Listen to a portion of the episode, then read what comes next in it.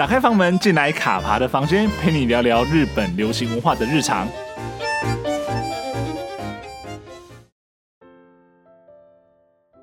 Hello，我是卡爬，欢迎来到卡爬的房间。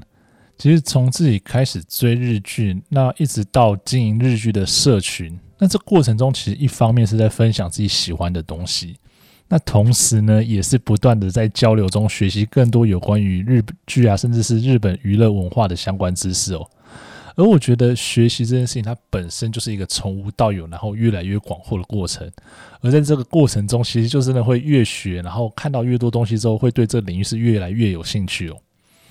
所以呢，其实在这过程中呢，慢慢累积了各种不同的知识啊，然后在不同领域中去钻研，像是认识了各式各样的演员，然后不同的编剧风格，像以前根本不知道说，哎，一个编剧原来对于一部戏剧来说会有这么大的影响。然后呢，再来就是关于很多日剧的专有名词啊，或者是规则，那甚至呢会去更进一步比较，哎，过去跟现在拍摄方式、拍摄风格以及一些制作方式会不会有一些不同哦？啊，然后再进一步去分析说，哎，这个产业它发生一些什么样的转变？其实呢，这都是这个领域让人感到有趣的地方。那也是透过这些元素呢，其实就会越来越喜欢像日本娱乐啊，或日本戏剧这方面的一些议题跟一些样貌哦。而在这个过程中，其实我自己也会渐渐的发现啊，其实很多的问题是不少人共同的疑惑，而且其实是还蛮常出现。因为其实并不是所有人都有很多时间，或者说真的有办法花时间去钻研这一些呃领域里面的一些专有名词，或者说一些规则。那其实常常在就看到有人会提出一些问题，那当然也是有很多热心的一些网友啊会去回复这些留言。但是呢，这些知识或这些问题其实都是普遍存在，所以像是每次日剧开播之后，或者说开播到呃播到一半之后呢，都还是会看到有一些人提出这样的问题哦。那这些问题其实真的是不断不断的出现，那我相信这也是很多很多人的一些疑惑了。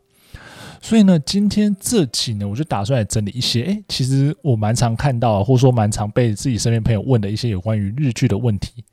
那简单的做一些分享并解答。那也希望说，诶，如果未来呃大家在看日剧的时候，再碰到类似的问题呢，至少是不会有那么多的疑惑，然后大概可以知道说，哎，这个问题或这个名词背后到底代表是什么意义哦。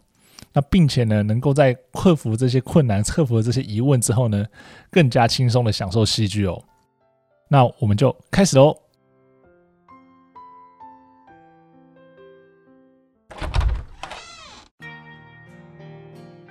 好，那我们一开始的第一个问题呢，就是来聊聊，哎，日剧的循环周期是怎么一回事吧？或许其实大家会常常听过一句话，叫做“一年之计在于春”。然而呢，对于日剧来说呢，日剧的一年之初呢，不是春天，而是冬天哦。这个呢，其实跟日剧的制作周期是有关系的哦。因为日剧一般来说，它是以一季为单位，那一年会有春夏秋冬四季嘛，大家都知道。那每一季三个月。所以呢，在每一个档的每一季的档期之中呢，各家的电视台呢会自播自家的戏剧。那每周播一集，然后播出一季，这样子算下来的话，那一季大约会有十到十二集不等的长度。而每一季的开播时间呢，大约是分别落在一月、四月、七月跟十月。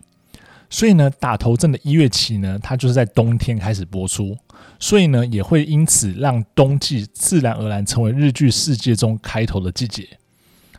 那一般来说呢，在季节前面都还会再加上今年的年份，来明确的区分说，哎，这是哪一年的冬季档，哪一年的春季档，以免产生误会。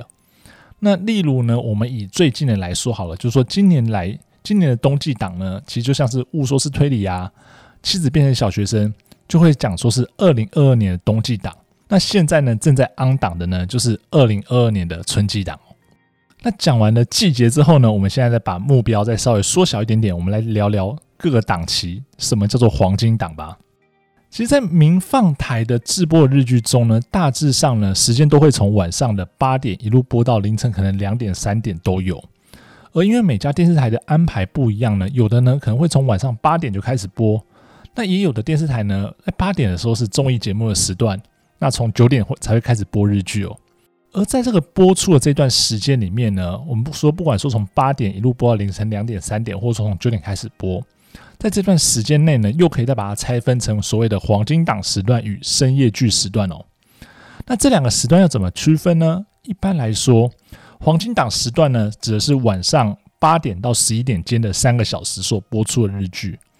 那十一点之后播出的日剧呢，不管它多晚，凌晨两点、凌晨三点呢，它都称为深夜剧哦。其实说真的，用这样的划分，其实还蛮好理解的哦，因为毕竟晚上可能八点到十一点间收视的人口其实是比较多的哦。而整体的话题与广告效应呢，也会相对比较强。而在晚上十一点之后呢，可能多数的人都准备要睡觉了，那所以收视人口也相对会下降了。我想这是很很好理解的一个状况。包括像是各位听众应该可以都知道说，诶，即便说你可能会熬夜，但是呢，真的能够诶待到那么晚去看日剧，或者说待到那么晚去做一些事情的人还是有限哦。所以呢，也因此呢，会形成了所谓诶话题之作放在黄金档。而风格特殊呢，实验性质很强的作品呢，则放到了深夜剧哦。所以有这样子背景之下呢，也形成了诶，深夜剧其实常常会出现风格非常特别，甚至是故事内容非常优秀，有别于黄金档的作品。而在这样子的呃比较少束缚、比较少约束之下的情形之下所做出来的这些戏剧呢，好看或是黑马的程度跟机会也不少哦。这边呢，随便举一些例子呢，在深夜档里面非常好看的作品，像是也许曾经能做到委员会、By Plus 系列、下辈子我再好好过第一季跟第二季，只想住在吉祥寺吗？Delete 删除人生，这些呢都是在深夜剧时段出现的梦幻逸品哦。所以呢，大家如果看完了黄金档的戏剧之后呢，想要尝试一点不一样风格，或者说一些比较特别的作品呢，都可以给深夜剧一点机会哦。因为深夜剧真的算是现阶段日剧里的至宝了。那么接下来呢，我们再把时段再分得更细，从一周每一天的不同时段来看吧。虽然说呢，我们都知道一周有七天，每天晚上在不同的电视台呢都会有排定戏剧节目播出，而日本的星期呢是以七曜日来称呼，也就是所谓的日月火水木金土哦。因此呢，在不同的时段的日剧呢，它会以曜日的搭配时间来称呼。例如呢，富士电视台星期一晚上九点的时段呢，就叫做月九。而由于时段不同呢，收视客群自然也不同，电视台制作的方针也不同，自然而然就会形成每个时段都有自己的特殊调性哦。那像是我们前面提到的富士台的月九时段呢，它曾经呢是日剧的招牌哦。那过去呢是主要以恋爱剧。像是大家耳熟能详的《长假》《恋爱时代》《爱情白皮书》《一零一次求婚》等作品呢，它在一九九零年代到两千年之间呢，可说是奠定了日剧的黄金时代。而当时呢的月九作品几乎就是收视率的保证哦。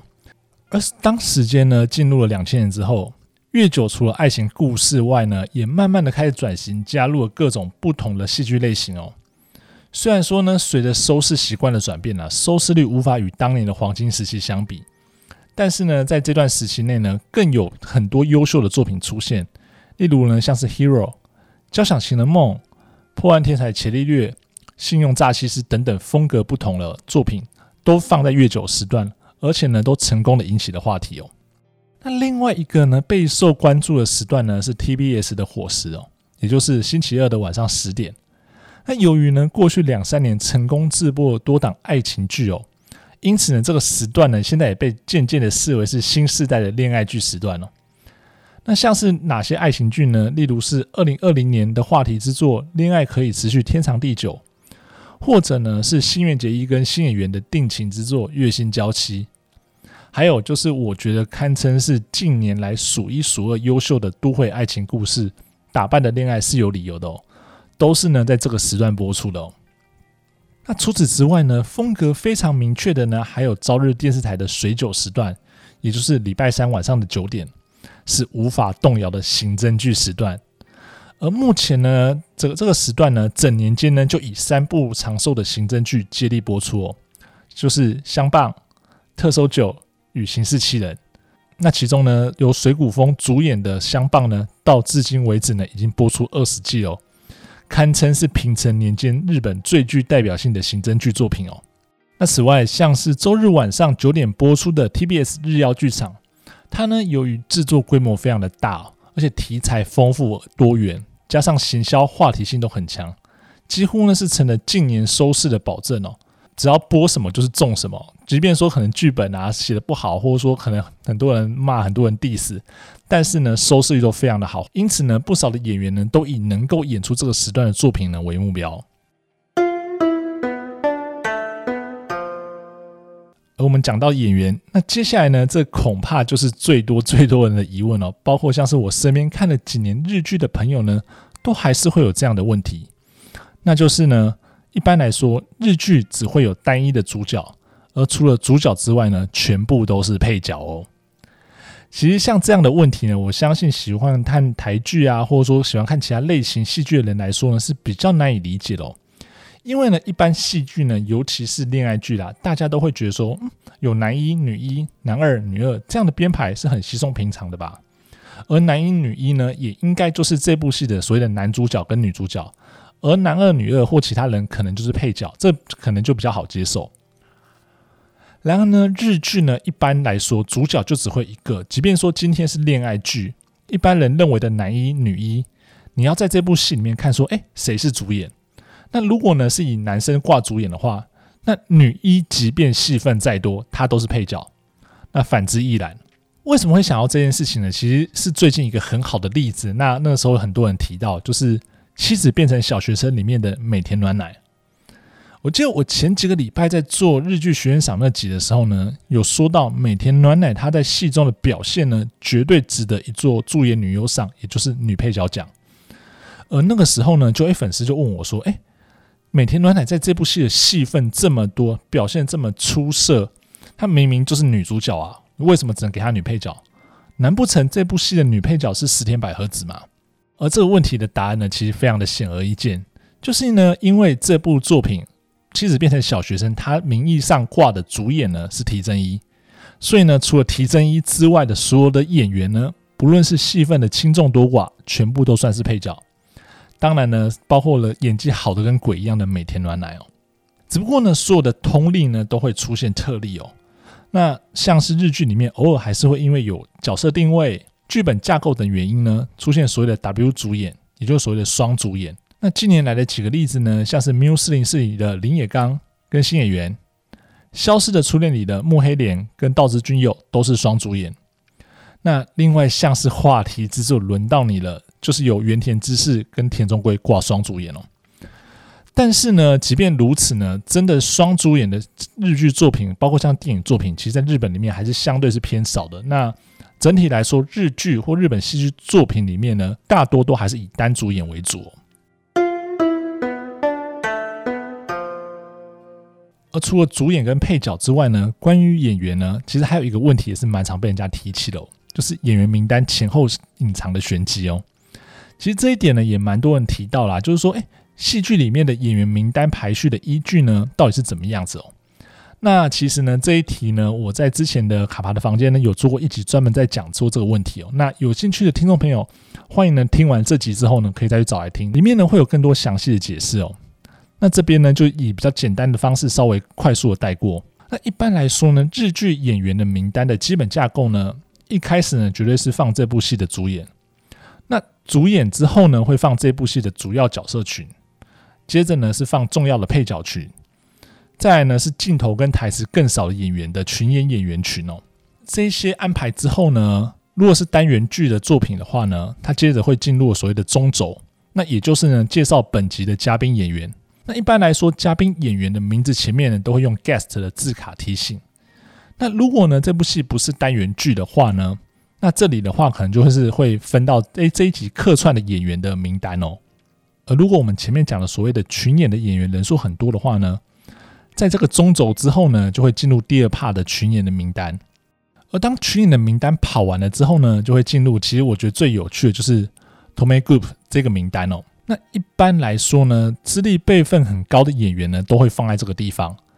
而且呢，整个 Tommy Group 呢还会分成三个部分哦，分别呢就是所谓的 Tommy Group，然后 Tomei Mai 跟 Tomei 三个部分哦。那用中文解释呢，Tomei Mai 就是所谓的压轴，也就是倒数第二个人。对，不要怀疑，倒数第二个人呢，就叫做压轴，因为压轴它本来的意思呢，就是为了大轴暖场的角色。那最后的 Tommy 呢，也就是所谓的大轴，放在所有的名单最后一位。而一般来说呢，能放在同梅这个位置的人呢，他都是这部戏里面辈分最高、最大牌的演员。那当然呢，所有的同案都有例外啦，但是例外很少就对了。所以呢，其实我们可以透过这样的名单知道说，诶，在这部戏里面，这些演员他们在日本演艺圈里面的地位大致是怎么样子哦。而这样的名单呢，其实在日本也衍生出一种还蛮有趣的一种呃猜题的文化，就是在戏剧开播之前呢，就会有人讨论说，诶。那这部戏的那个桐梅可能会放谁哦？那就会开始会有一些网友，不管是在推特啊，或者说一些社群上面呢，就是做一些猜题哦。那这里便是看剧的一个另外一个还蛮有趣的一个活动啦，跟一个乐趣哦。对，那以上呢这些呢，就是我稍微整理看到了蛮多人会提出的一些问题哦。那不晓得今天这些回答有没有解答到各位的问题呢？或者是说呢，有没有还有想要更知道一些有关于日剧的一些眉眉角角或一些日剧的问题呢？都欢迎到用铅笔写日剧粉专留言告诉我。哦那喜欢今天的节目吗？如果喜欢的话，请不要吝啬你的喜欢，五星好评加订阅。想要听什么样的内容，想听什么样的故事，都欢迎到用铅笔写日剧粉专留言告诉我哦。那么卡帕的房间，下周见喽，拜拜。